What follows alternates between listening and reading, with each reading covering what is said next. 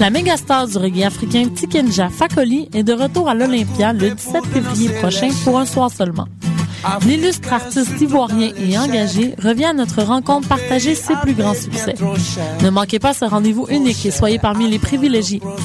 Pour plus d'informations, www.festivalnuitdafrique.com. Ces soldats tombés dans leur cœur.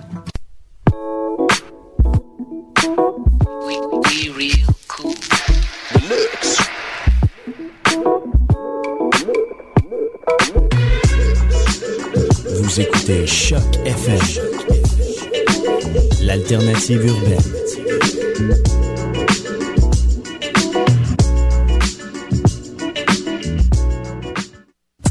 Du 15 au 26 février, c'est la saison des rendez-vous du cinéma québécois. Plus de 300 projections, des leçons de cinéma et des vues éclatées. Obtenez un tarif privilégié sur le passeport cinéphile en prévente à la vitrine jusqu'au 15 février vous courez la chance de gagner un passeport en consultant la section concours du site web de chaque FM. Consultez toute la programmation au www.rvcq.com et venez rencontrer ceux qui font notre cinéma.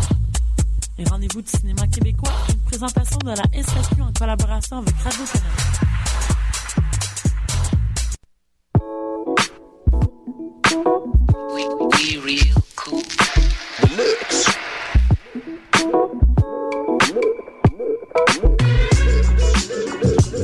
Écoutez Choc FM, l'alternative urbaine.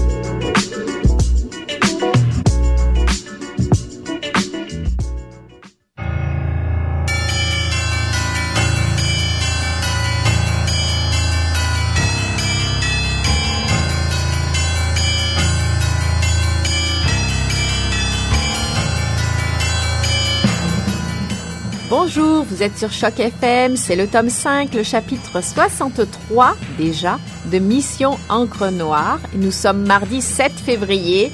Hélène et Eric avec vous. Salut Hélène. Salut Eric.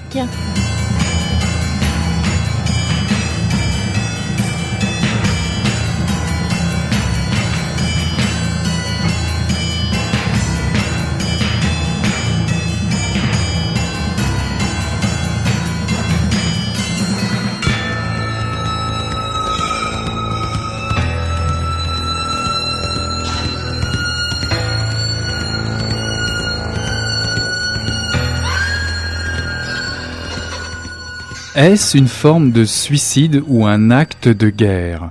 L'idée d'accepter de mourir si on veut tuer le plus grand nombre possible d'ennemis. Ça faisait un moment que l'on avait perdu de vue cette idée assez simple, mais efficace. Le corps comme arme de guerre. C'est impressionnant tout de même cette distance avec la mort. Des types qui annoncent leur mort et ne se dérobent pas. Alors qu'en Occident, on cherche constamment une porte cochère pour s'échapper prêt à ramper au pied de la mort pour qu'elle nous épargne. Cette, idée d'une dernière chance reste inscrite dans nos gènes occidentaux et pousse les scénaristes d'Hollywood à d'étranges acrobaties pour sortir James Bond d'impasse invraisemblable. C'est notre certitude que James Bond ne mourra jamais qui lui donne une telle importance dans notre paysage intérieur. Et voilà que là-bas, les héros, ce sont ceux qui veulent précisément mourir. La volonté de mourir. J'avais connu cet étonnement vers l'âge de douze ans quand je dévorais la nuit des récits sur la Seconde Guerre mondiale. Les kamikazes ne cherchaient pas à sauter de l'avion à la dernière seconde comme Bond et ses dérivés. C'était la première fois qu'on me parlait de la mort de cette manière. À part le vaudou, mais dans le vaudou, la mort avait souvent un aspect sexuel. Là, c'était la mort héroïque, la mort pure. L'être moderne, c'est le tuer. Qui, qui veut sa place? C'est le problème depuis un moment entre l'Orient et l'Occident. Le choc de deux visions de la mort. L'un voudrait s'approcher le plus près de la mort sans mourir pour autant, l'autre suit aveuglément la ligne droite qui mène à l'explosion. Mais il n'entend pas sauter seul, non, non. Sa mort sert à donner la mort. Et la surprise est partout, boum, le corps déchiqueté, voilà, le corps mort en Occident est sacré, et cela bien avant que Marie ait recueilli avec tant de douceur celui de son fils bien-aimé. Le corps est d'abord réclamé avant d'être embaumé, parfumé. Il est ensuite mis dans une boîte pour être enfoui sous terre. Toutes les précautions sont prises afin de retarder sa décomposition. Le cimetière lui-même est protégé. On a élevé la profanation des cadavres au même rang que l'inceste, un tabou majeur. Le mort occupe un quart de nos têtes et la mort presque tout le reste. Il reste si peu d'espace à vivre, le temps d'un boom, le corps déchiqueté, méconnaissable, plus de cérémonie, des adieux. Tout se passe au moment de l'explosion. Quand on meurt d'un arrêt cardiaque, c'est le cœur qui entraîne le reste dans sa mort. Alors qu'au moment du boom, tout s'en va en même temps. Le corps au complet meurt au moment de la mort. À cause des progrès stupéfiants de la médecine, le cerveau s'éteint quand certaines parties du corps sont encore en pleine forme. S'il y avait cette petite, s'il n'y avait cette petite panne d'électricité du cerveau, il y en a qui iraient au cimetière à pied. Je suis un écrivain japonais. Voilà ce que tu viens de nous lire de, Dany Laferrière. C'est paru en 2008 chez Boréal euh, et a été réédité en, 2009. Alors, euh, je voulais dire que c'est une, une, émission euh, où on va avoir deux livres au menu ce soir. deux livres qui refusent de se laisser enfermer dans les cases habituelles de la littérature, si je puis dire. Deux œuvres qui explorent les limites entre fiction pure, autofiction, essai, recueil de chroniques, voire poésie. Et puis bien sûr, on aura une entrevue à la fin. Mais je te laisse parler donc du livre de Dany Laferrière, Je suis un écrivain japonais. Bah oui, nous y rêvons tous. Dany Laferrière l'a tenté. Devenir quelqu'un d'autre dans ce livre intitulé Je suis un écrivain japonais paru aux éditions Boréal euh, pour l'édition originale, tu disais tout à l'heure, en 2008. Comment, lorsqu'on est surnommé par Kurt Vonnegut Jr., l'écrivain, le plus rapide titreur d'Amérique, ne pas lancer à son éditeur une telle proposition de titre provocante pour un nouveau roman. Je suis un écrivain japonais. Notre auteur se met donc en tête d'écrire ce livre qui, oui, n'est pas encore rédigé et encore à peine esquissé lorsqu'il fait cette proposition. Le narrateur donne néanmoins une entrevue de trop à une journaliste japonaise qui découvre donc son projet. La furie médiatique se déclenche sur les rives nippones du Pacifique. Comment un type noir de surcroît peut-il écrire un livre où il prétend être japonais? Dites-le moi. On, se ben, demande. on se demande. Dany Laferrière s'en donne à cœur joie pour croquer à pleines dents dans le fruit parfois trop mûr du monde littéraire et de nos préjugés. Son personnage principal cherche l'inspiration autour de lui et parfois malgré lui, tout en restant à Montréal. On reconnaîtra rapidement des lieux familiers, c'est l'occasion aussi de rencontrer des personnages hauts en couleur. Je pense à Midori, une star japonaise qui se lance sur les traces de Björk à partir du café Sarajevo. On va y découvrir aussi à Montréal, l'ancien, je pense, Sarajevo d'ailleurs d'ailleurs. On y découvre aussi le vice-consul du Japon et son assistant, prêt à tout pour obtenir ce livre, ou du moins une entrevue. On y voit aussi un concierge grec avare, ignorant tout de Platon. Un flic libidineux et sa matraque, une vendeuse de Slovaquie qui sert un sourire à son 356e achat, ou plutôt à votre 356e achat. Enfin bref, tout un monde imaginaire dans lequel se dilue l'origine et l'identité d'un écrivain. Quelle peut être d'ailleurs la nationalité d'un écrivain? La Ferrière répond à cette question de façon subtile, je le cite, Je prends la nationalité de mon lecteur. Donc, ouais, ça, ça m'a fait vraiment rire. J'ai retrouvé avec jubilation d'ailleurs l'esprit vif du chroniqueur qui livre ici des chapitres très très courts, de 4 à 6 pages. Euh, il joue avec les préjugés, il prend son temps pour raconter, flâner, irriter, brasser les idées pour mieux nous faire réfléchir.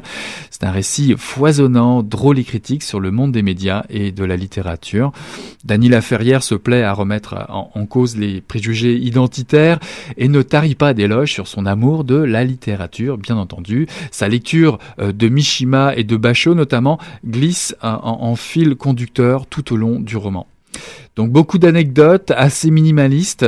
Euh, tout ça c'est très succulent. Daniel Ferrière, euh, parfois autobiographique, parfois potache irrévérencieux, se raconte entre Tokyo et Haïti sans bouger de sa chambre d'hôtel à Montréal évidemment. Oui, on a, on a entendu l'extrait qui est euh, donc euh, une analyse euh, de la mort et de, du phénomène kamikaze que découvre l'Occident. Mais il y en a plusieurs, hein, des comme ça. Et euh, donc c'était ça, je voulais te demander. La fiction, finalement, euh, on, enfin dans, dans l'extrait que tu nous as lu, c'est euh, vraiment euh, comme une chronique, un peu comme euh, certains journalistes les font dans les journaux. Mais la fiction, finalement, c'est vraiment le fil directeur, être un écrivain japonais ou essayer d'être un écrivain japonais.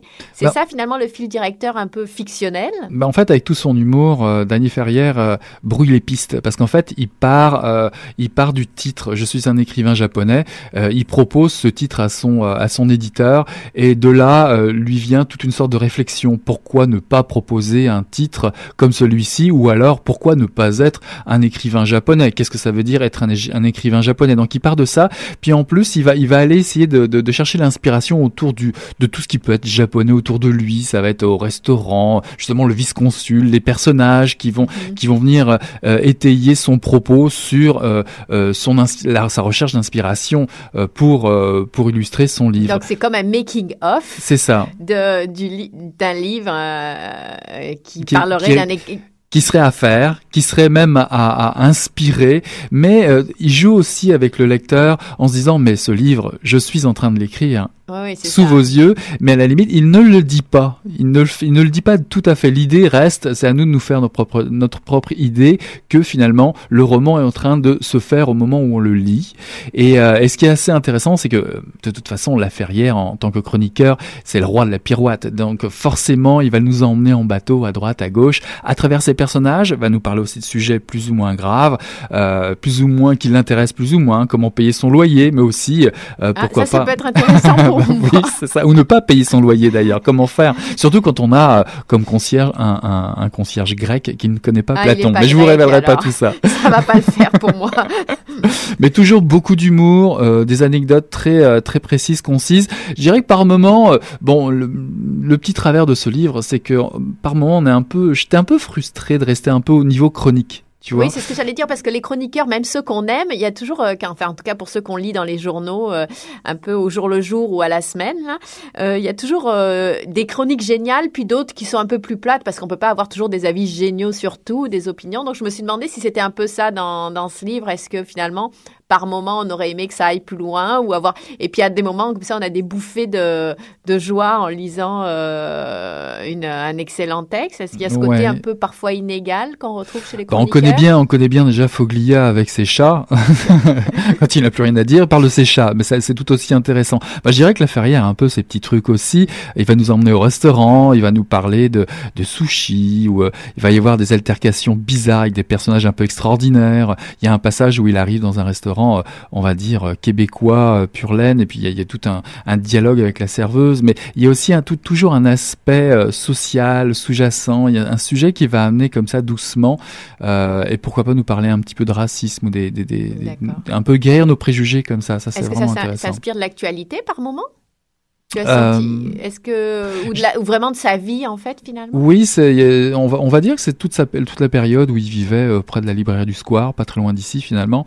Mhm. Et euh, c'est dans cet, sur cet aspect d'un Montréal qui est peut-être qui a peut-être un petit peu disparu aujourd'hui. Euh, ça, ça fait partie un petit peu de, ce- de cette actualité, mais c'est pas brûlant d'actualité sur des so- sujets de société. Donc on retrouve peut-être euh, effectivement de ce qu'il y a dans Je suis fatigué, d'autres ou euh, comment faire l'amour avec un nègre sans se fatiguer, euh, des choses qu'il a un peu. En tout cas, comme, comme le dit euh, Daniel Lorrain dans l'extrait euh, du Devoir, c'est une ode à la liberté, à l'imaginaire. Ça, c'est vrai. Ça, c'est vrai. Euh, Daniel Laferrière euh, regorge d'idées, euh, plus ou moins saugrenues, pour nous faire rire et aller au bout de ce roman, qui se lit très très vite et on prend un grand plaisir finalement. Pourquoi pas le lire dans le métro D'ailleurs, il y a un moment aussi où il parle, où il est en train de lire Bachot, puis finalement il lit Bachot, puis il voit une jolie demoiselle. Je vous dis pas la suite, mais c'est toujours aussi excitant finalement de, lire Daniel Ferrière. J'y ai pris beaucoup de plaisir. Daniel Ferrière, je suis un écrivain japonais paru chez Boréal. Euh, ça, c'est l'édition compacte, mais euh, l'édition originale date de 2008. Euh, une petite nouveauté, euh, Marie-Pierre Arthur, si tu savais.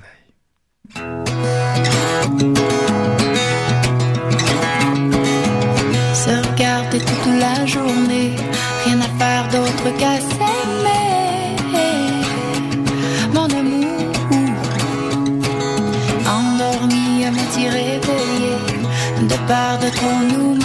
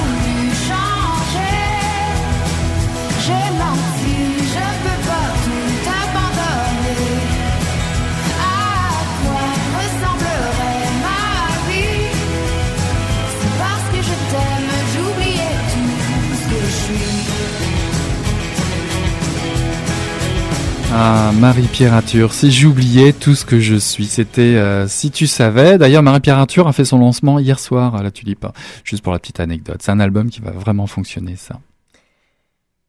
Le temps passe et ne passe pas sur la plaza. Piscine Saint-Denis, 1910. Certaines adresses semblent éternelles, d'autres sur le point de disparaître, et encore d'autres annoncent plutôt une mode, une nouvelle tendance, une naissance imprévue. Petite rebelle.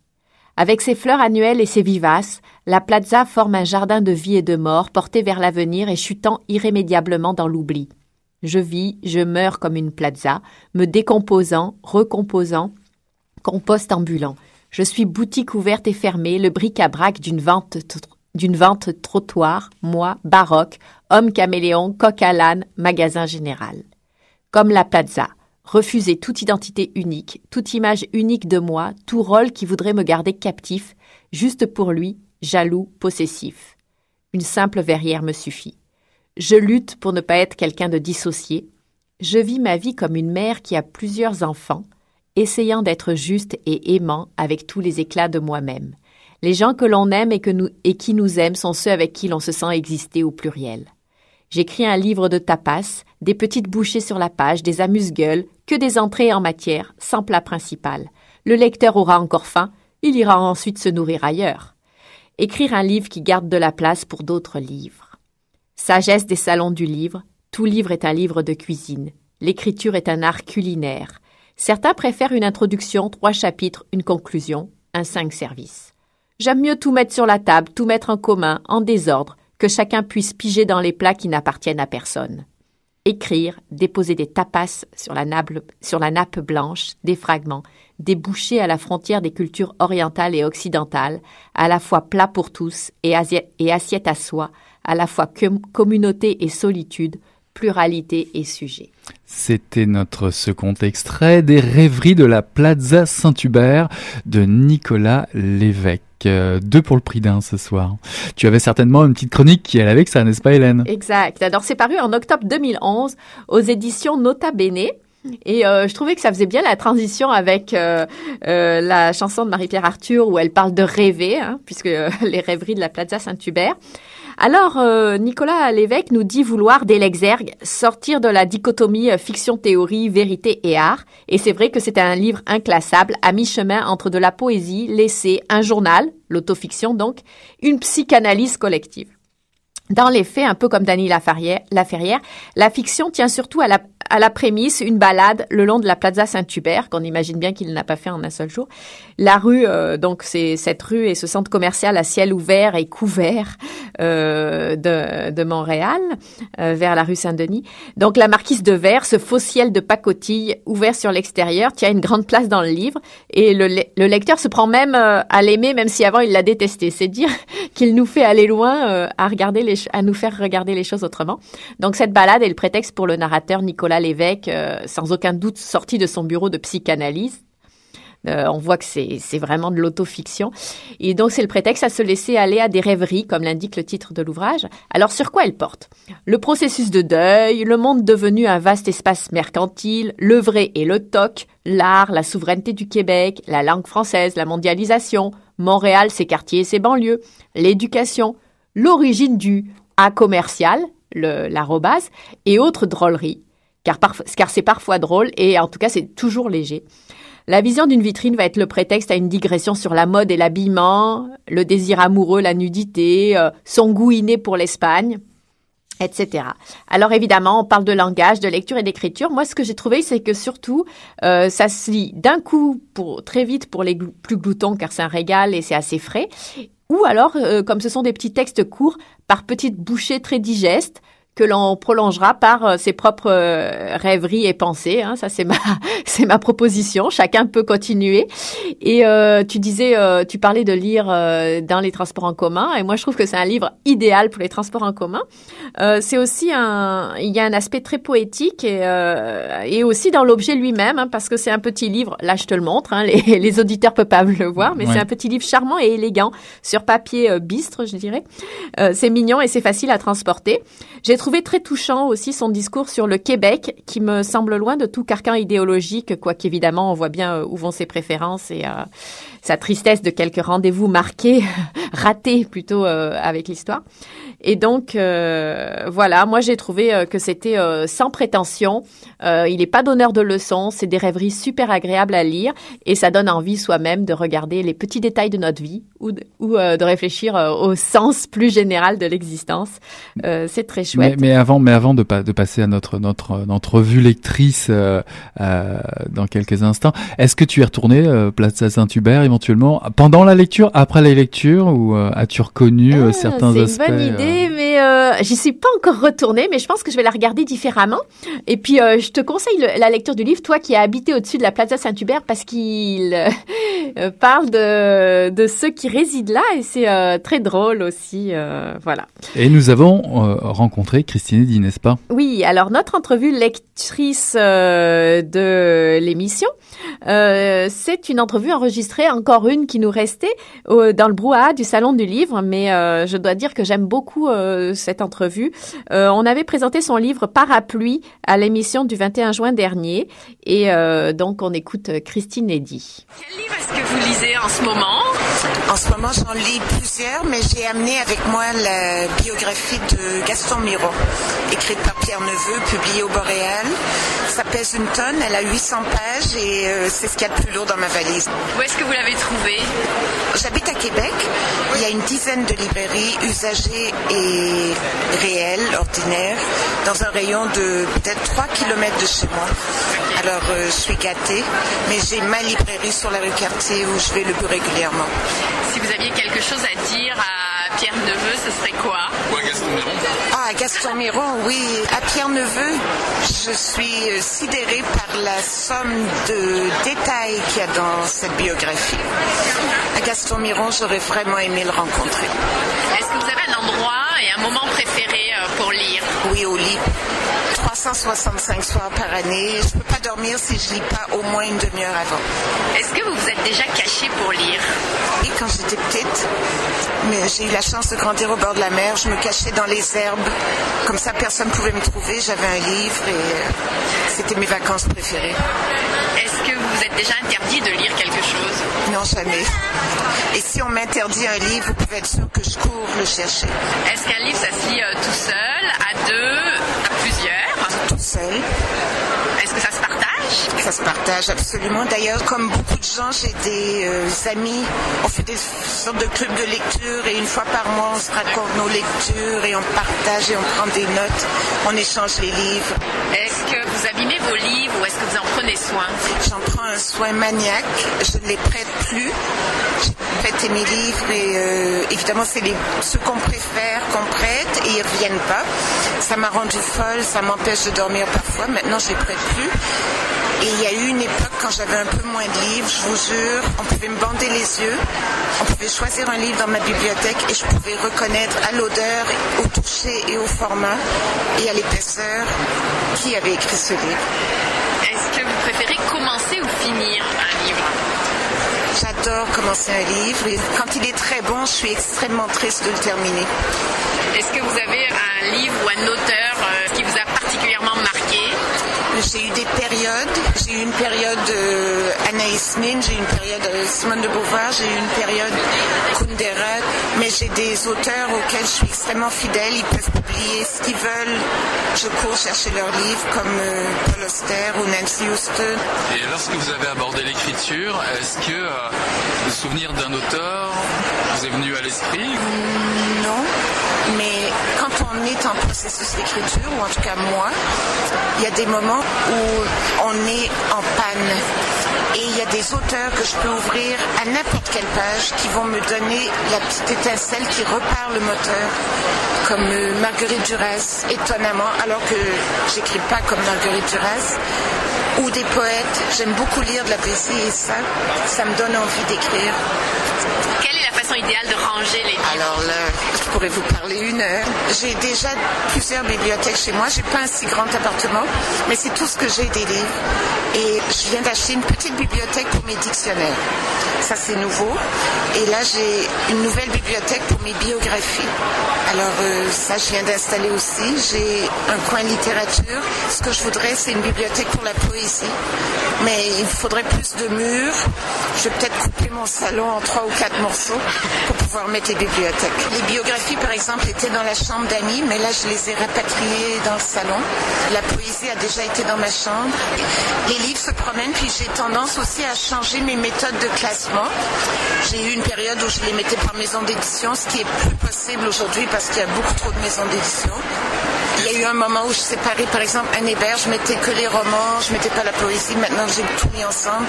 Les gens qui écrivent du théâtre, Michel Tremblay, le théâtre était d'un côté, les romans dans l'autre.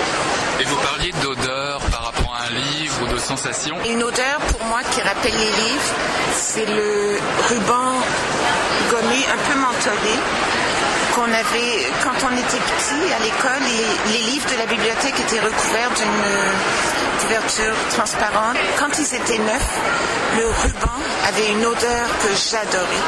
Quand je sens ça encore aujourd'hui, j'ai l'impression de sentir un livre. À quoi ça sert de lire pour vous? Ben, moi, je pourrais pas vivre sans livre. Et euh, je suis allée à l'école longtemps, mais j'ai appris beaucoup plus de la vie dans les livres. Tout ce que je connais de la guerre, je le sais par les livres, euh, les souffrances, euh, les grands drames humains, j'ai connu ça à travers les livres.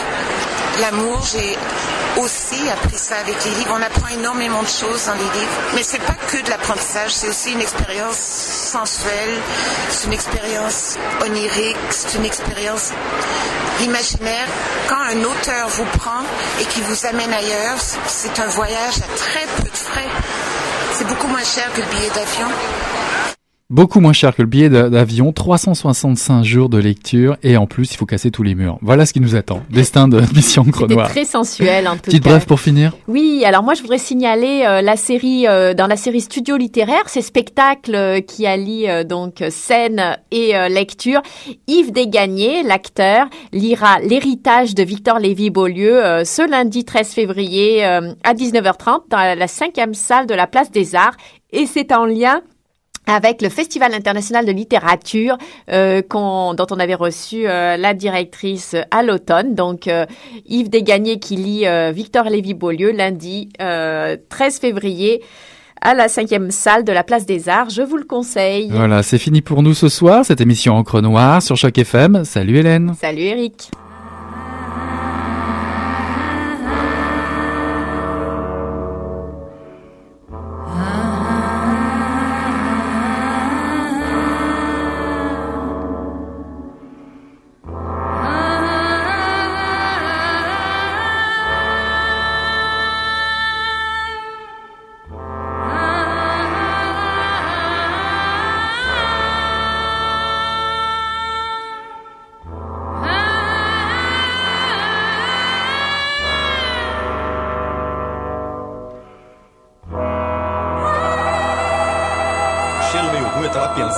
Coisa e fedeu as coisas. Mas o negócio tava bom, bicho. O negócio tava bom, só quando ele tava tão entupido. Olha,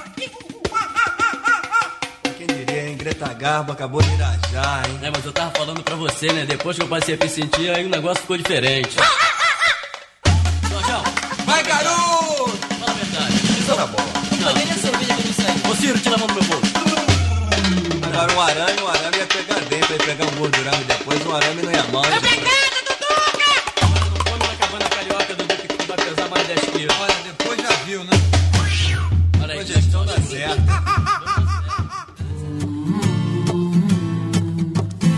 La méga star du reggae africain Tikenja Fakoli est de retour à l'Olympia le 17 février prochain pour un soir seulement.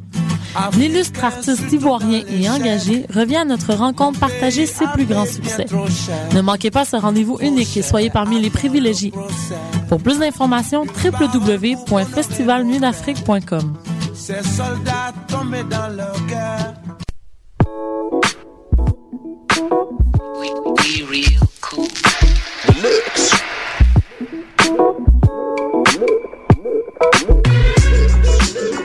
Vous écoutez Choc FM,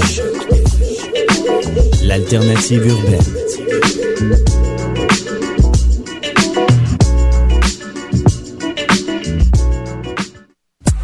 Du 15 au 26 février, c'est la saison des rendez-vous du cinéma québécois. Plus de 300 projections, des leçons de cinéma et des nuits éclatées. Obtenez un tarif privilégié sur le passeport cinéphile